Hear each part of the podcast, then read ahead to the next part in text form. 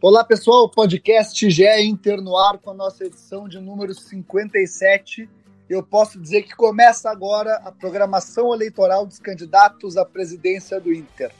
No episódio de hoje nós vamos ouvir as principais ideias e prioridades dos quatro candidatos que concorrem no primeiro turno das eleições do Inter em 26 de novembro.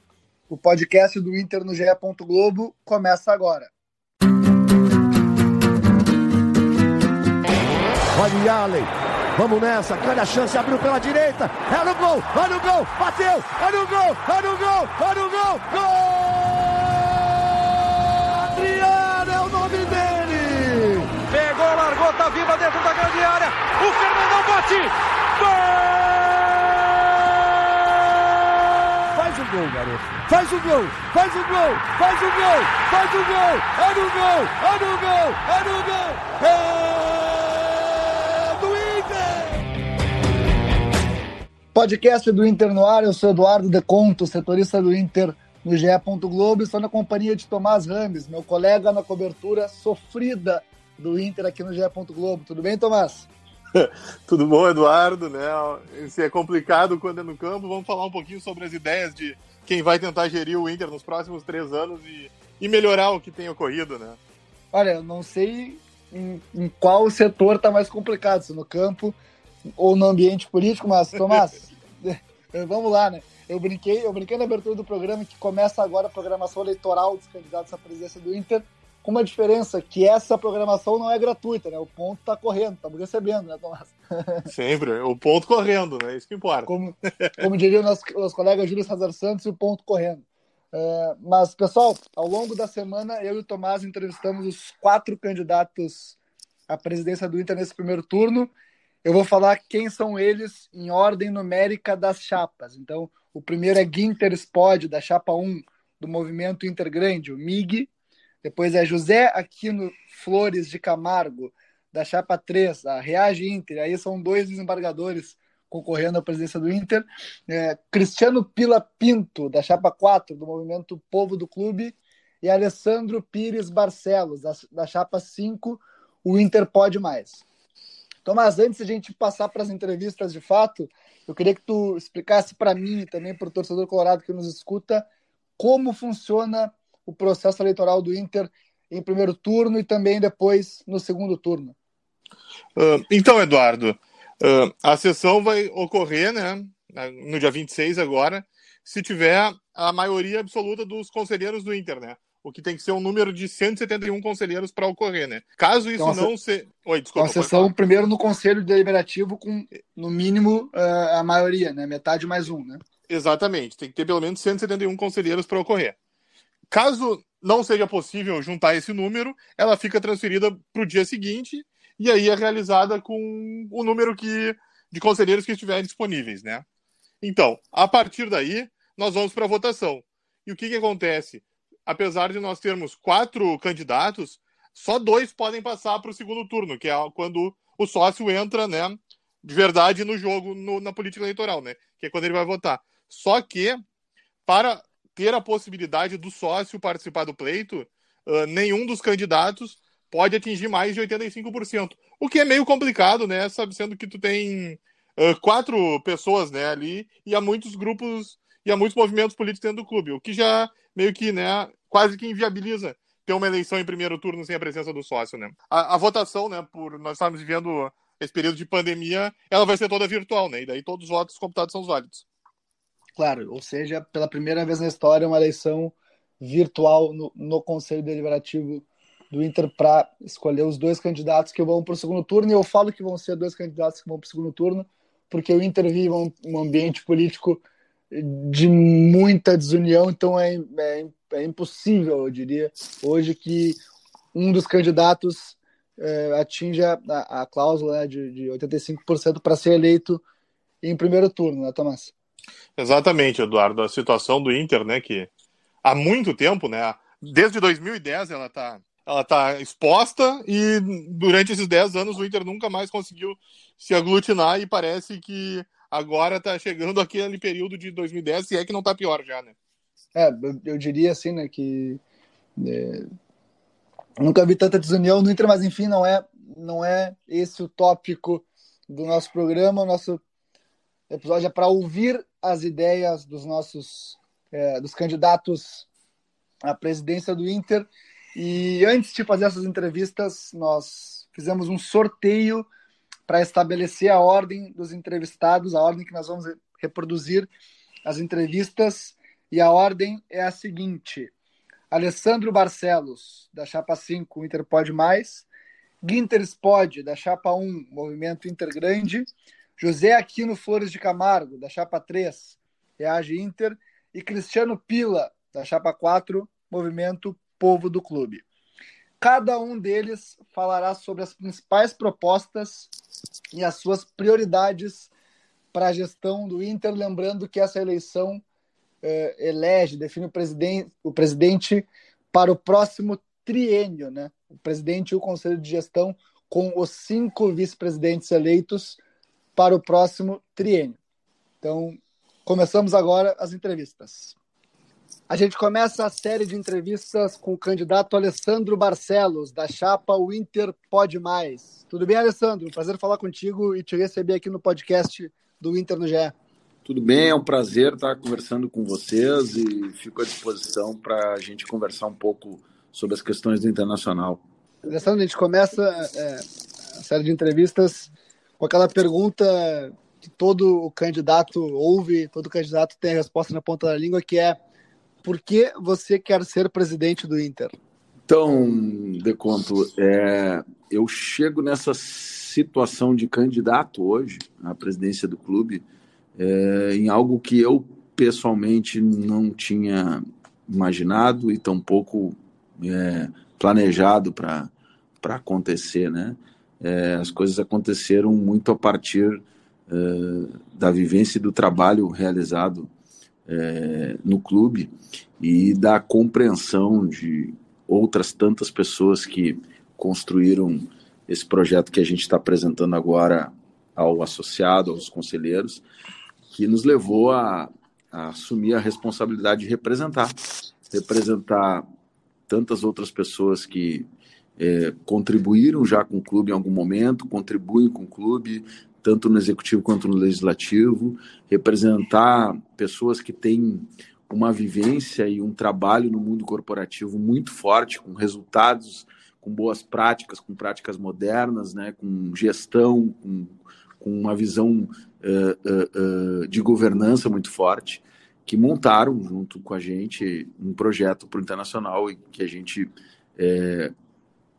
tem chamado agora, né, de, de, de, de um projeto da chapa Winter Pode Mais, olhando para frente, olhando para aquilo que é o potencial do internacional. Então, uh, eu sou candidato hoje por essa razão, pela, pelos resultados que apresentamos quando passamos pela pasta da administração, quando passamos pela a pasta das finanças e quando passamos pela pasta do futebol.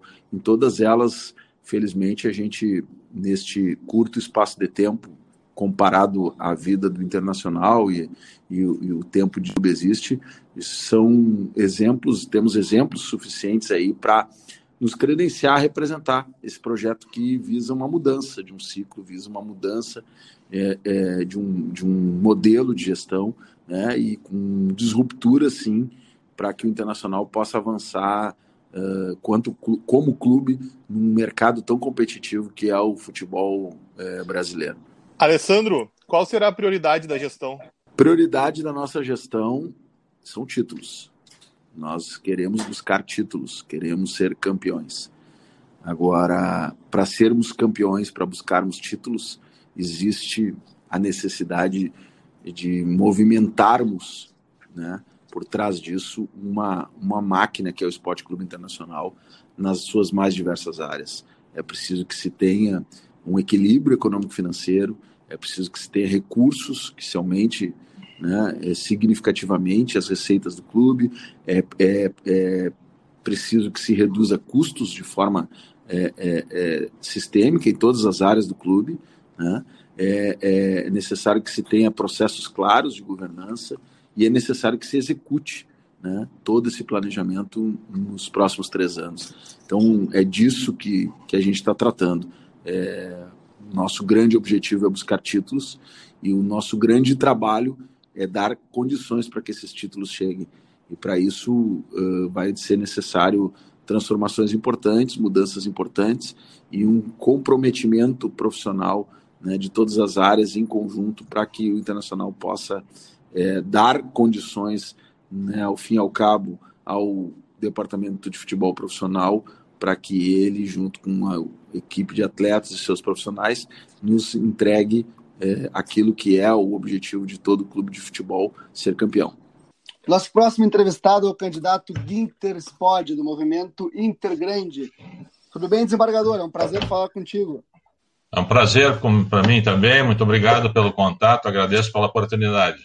Desembargador, começando com aquela pergunta que todo candidato à presidência responde: é, por que o senhor quer ser presidente do Inter? Na verdade, não se trata de um projeto pessoal, né? É um, é um projeto coletivo, né? Que resultou do entendimento de, de vários movimentos que me procuraram uh, pensando, né, imaginando que eu tenho o perfil adequado uh, no momento para presidir o clube. E fui convencido disso, em face até de, de toda a experiência que eu já tenho dentro do executivo do clube, né, vários anos participando de várias gestões com vários presidentes diferentes, né, e exatamente num período muito vitorioso do clube, né, fui um verdadeiro pé quente, né? Eu ingressei no, no clube como ouvidor geral em 2005 e permaneci nessa função por 10 anos, né? E essa função me permitiu e, e me exigiu né, um contato permanente com todas as áreas do clube. Então, é, e também é, revelei assim, um aspecto que acham esses movimentos todos, esses grupos de, é, não só movimentos, mas grupos de, de conselheiros e é, associados eminentes do clube, de que pelo meu perfil agregador, uh, conciliador e, de saber ouvir as pessoas, né, e, e, e em cima de uh, dessas questões todas colocadas, saber decidir bem, uh, sendo muito aberto ao diálogo e sendo muito inclusivo. Esta é a ideia chave da nossa campanha. É, pacificar o clube, né, e por isso o perfil do presidente e outros membros da chapa deve se adequar a essa ideia central de unir o clube em torno de é, trazer para dentro do clube pessoas que pensam no clube, né, abrindo mão de suas uh, pretensões pessoais em favor do clube. E esse é um trabalho que não é fácil de, de, de realizar. Né? Nós devemos admitir, mas há pessoas que têm essa capacidade e conseguem fazer isso. A nossa pretensão é exatamente essa. Desembargador, e qual será a prioridade da gestão? Bom, a, a primeira prioridade é exatamente essa: é, a partir da eleição, chamar uh, todos os movimentos para, uh, para conversar, apresentar uh, as suas ideias a respeito de como o clube deve, deve ser administrado, mas é evidente que nós temos um, um projeto já Uh, pensado sobre o clube, uh, que em boa parte uh, segue tudo, toda a experiência que nós temos do passado e uma confiança muito grande no futuro, exatamente porque uma série de coisas já estão postas e estão em curso dentro do clube e que ainda não apresentaram um resultado aparente positivo, né? mas que já estão muito bem encaminhados. Essa, essa é a, a linha né, que é, nós seguimos e para a qual nós gostaríamos de chamar todos os demais movimentos né, e, e, grupos de atividade política do clube para mostrar o, o, que já está acontecendo, o, que, na verdade, já, já foi feito e o, a qual a linha que se está adotando e em relação à qual nós gostaríamos de manter uh, a ideia nesse sentido. Por exemplo, uh, praticamente todas as áreas do clube uh, já estão profissionalizadas, né? Há, profissionais eh, que estão dentre os melhores do país atuando em, todas as áreas, inclusive já lá no futebol de base, né? O, o futebol feminino já também está sendo modificado, se espelhando no mesmo modelo de gestão, né, que é, que foi moldado em cima de uma consultoria contratada pelo clube, que é a Double Pass, né, que é o modelo usado pelo, pela equipe profissional, pelo futebol profissional, é adotado pela base e agora já está sendo passado, está é, começando o processo de transição para o futebol feminino. Então, todas as áreas de futebol já terão é, este modelo, que é um modelo altamente científico e pensado né, em cima de uma, da maior consultoria de futebol que existe no mundo, que trabalhou o futebol da Alemanha, de outros países que têm tido um sucesso muito grande recentemente no futebol internacional, a Bélgica, né, que surpreende às vezes. Né. Agora é a vez da nossa entrevista com o candidato José Aquino Flores, do Reage Inter. Tudo bem, desembargador? É um prazer falar contigo aqui no nosso podcast do Inter no GE. Tudo bem? A satisfação é nossa. Estamos à disposição da, de vocês e uma saudação especial à torcida e aos sócios colorados. É, desembargador, eu vou começar com a primeira pergunta para todos, que é aquela pergunta que todo candidato ouve. Por que o senhor quer ser presidente do Inter? Na verdade, não é a vontade não é pessoal. O bom líder não é aquele que se impõe, mas que ele é identificado pelos seus pares, né? Eu acredito, eu acredito que chegou a hora de trabalhar diretamente para o internacional. Eu tenho 30 anos de conselho e eu acho que o clube está muito dividido. Então é a hora de valorizar o que nós temos mais importante no clube, que é o valor humano, torcida, sócios, conselheiros, dirigentes, quadro funcional, elenco de profissionais. Eu sei que o cenário atual não é muito favorável. Ele foi, inclusive, agravado em face da pandemia. A solução não passa de forma isolada. Exige que nós sejamos muito transparentes, que a gente execute efetivamente uma gestão corporativa, que a gente sepulte de vez a prática individualista e traga noções de gestão coletiva. Né? Nós vamos arredar essa confusão entre o poder político e o profissional. O poder político vai desempenhar sua função, fazendo as, trazendo as diretrizes e as ambições do clube, mas nós vamos permitir que o clube seja gerido de forma profissional. Nós vamos ter que valorizar fundamentalmente o futebol, que é a razão de ser internacional. E isso começa com uma visão muito especial para a nossa base. Né? A nossa história for, é, é, marcada por grandes ídolos que foram formados na nossa base. Né? E está na hora de retomar esse caminho. Eu acho que o clube foi muito prejudicado nos últimos anos, depois da reforma do Beira Rio, perdemos aqueles campos suplementares que havia ao, no entorno do Beira Rio, e isso precipitou uma separação entre o elenco profissional e a base que hoje treina em Alvorada. Então, nós vamos priorizar a construção do CT e também vamos modificar radicalmente a política de contratações, tirar de lá desse contratadorismo né, existente no clube para uh, praticar uma política de contratações pontuais e cirúrgicas no elenco profissional e fazer apostas na base ou de jovens atletas que estejam em idade de formação.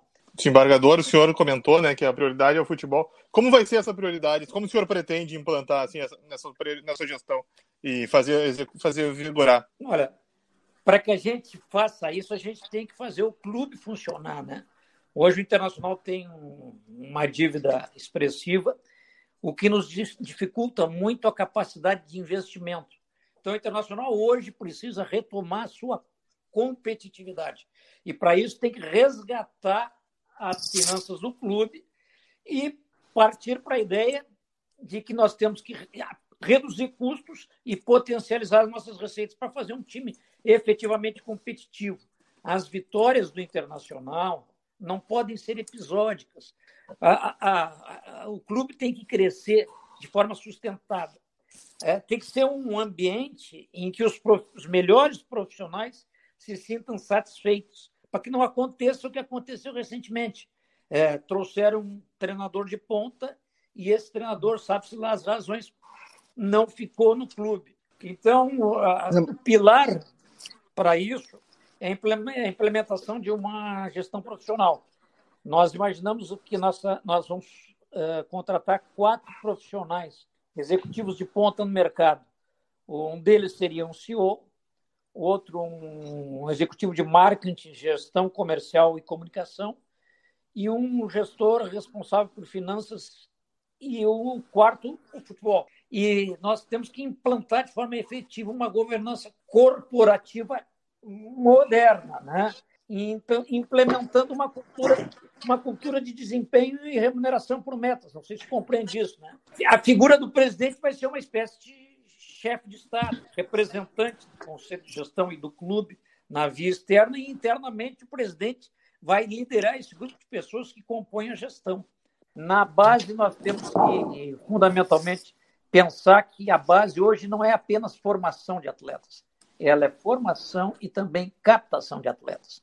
Nós temos que ter olheiros espalhados por todo o Brasil, fazer convênios com clubes do interior de São Paulo e de outras localidades, onde a gente encontra talentos. É assim nós vamos descobrir talentos para o nosso futebol. Seguimos nosso podcast especial com os candidatos à presidência do Inter com Cristiano Pila, o candidato do povo do clube. Tudo bem, Cristiano? Prazer falar contigo e te receber aqui no podcast do Inter. Tudo bem, uh, desejo aí uma, uma boa semana para vocês e a toda a torcida colorada que está nos escutando. Bacana, vamos lá. Então vou, te, vou começar com a primeira pergunta, que é aquela pergunta que todo candidato ouve: é, por que você quer ser presidente do Inter? Bom, eu começaria respondendo essa pergunta voltando um pouco ao passado. Uh, eu estou na política do Inter desde 2014, né, quando entrei como conselheiro pelo povo do clube, meu movimento. E ao entrar na, na, na política do Inter, eh, nós percebemos que tem, tem muitas coisas equivocadas na condução do, do clube, internamente, né, em termos de administração, em termos de, de política, de relacionamento né, com, com a própria torcida e entre a gestão e o conselho. Então, o nosso, nosso planejamento, né, na realidade, ele foi construído ao longo dos anos, né, desde de 2014, na, na entrada do Conselho Deliberativo. Uh, nós tivemos uma curta passagem na gestão em 2017 também, né, com o presidente Marcelo Medeiros. Uh, fomos convidados para ajudar o Inter no pior ano da, da história do clube, na Série B. Então, entramos com comissões específicas, né, em pastas específicas, eu, particularmente, entrei para aprovar, né, conseguir aprovar no, no, Conselho Deliberativo a criação da modalidade popular de sócios Academia do Povo, destinada aos torcedores de baixa renda e estudantes de escola pública.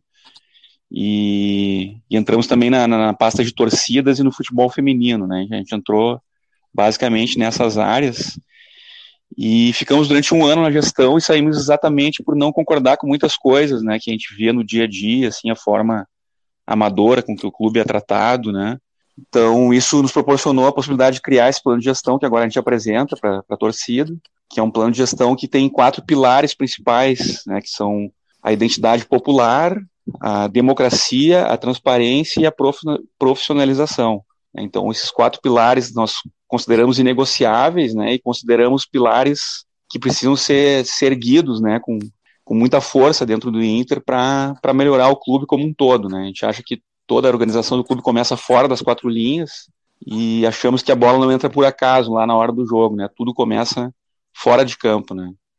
Então, basicamente, eu quero ser presidente do Inter por isso, né? Para melhorar uma série de coisas que, que precisam ser melhoradas dentro do esporte clube internacional. Cristiano, qual será a prioridade da gestão? Bom, uma das principais prioridades em termos de, de futebol, em primeiro lugar, será, será assim, uma valorização, uma, uma missão assim, de tornar as categorias de, de base do Inter a melhor categoria de base no Brasil. Né? Uma missão muito difícil, mas nós, nós acreditamos que isso é possível, né? com muito trabalho, com muita dedicação, com muito planejamento, né? Tu tendo jogadores revelados assim de alto nível provenientes da base, e isso acaba permitindo um time, né, um time muito mais competitivo dentro de campo e com menos custo, né, que nosso déficit financeiro é muito grande agora, né, como a tua pergunta foi qual a prioridade, né, são várias prioridades, né, tanto esses pilares que eu, que eu, que eu mencionei, né, mas elencando aqui uma prioridade número um, já que a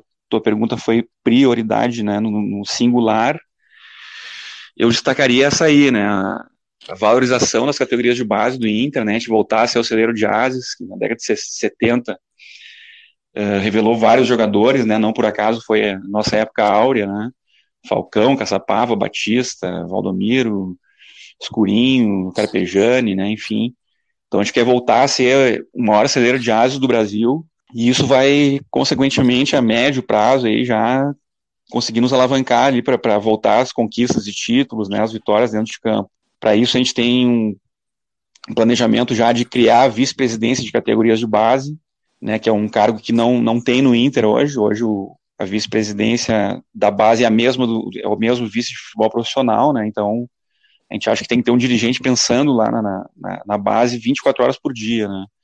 Então começa por aí, né? Começa por uma mudança na, na, na prospecção de atletas também, que tem que ser muito melhorada, né? E também passa pela construção imediata do CT de Guaíba, né? É uma missão difícil também, mas a gente acredita que com, a ajuda da torcida, né, fazendo uma campanha de, de motivação da torcida para ajudar na construção do CT, assim como foi a construção do Beira Rio, isso pode se tornar né, uma realidade. É claro que a gente vai ter que fazer parcerias também com, com entidades privadas, né, e usar a lei de incentivo ao esporte. Então, a construção do CT de Guaíba também é uma, uma prioridade na nossa gestão para alavancar as nossas categorias de base. E com essa última entrevista, nós encerramos a programação eleitoral do Inter para este primeiro turno. encerramos também esta edição do podcast do Inter, muito bem editada, um trabalho artesanal do João Vitor Teixeira, nosso colega de Gé. Globo. É, o podcast do Inter fica por aqui. Esta e todas as edições ficam disponíveis em ge.globo barra Inter, em ge.globo barra podcasts e também em ge.globo barra Inter, onde você encontra todas as informações do Inter em texto, vídeos, fotos, qualquer formato que você quiser, vai estar lá. Nós voltamos semana que vem com o podcast do Inter, que também fica disponível no Spotify, no Google Podcasts e nas mais diversas plataformas de streaming.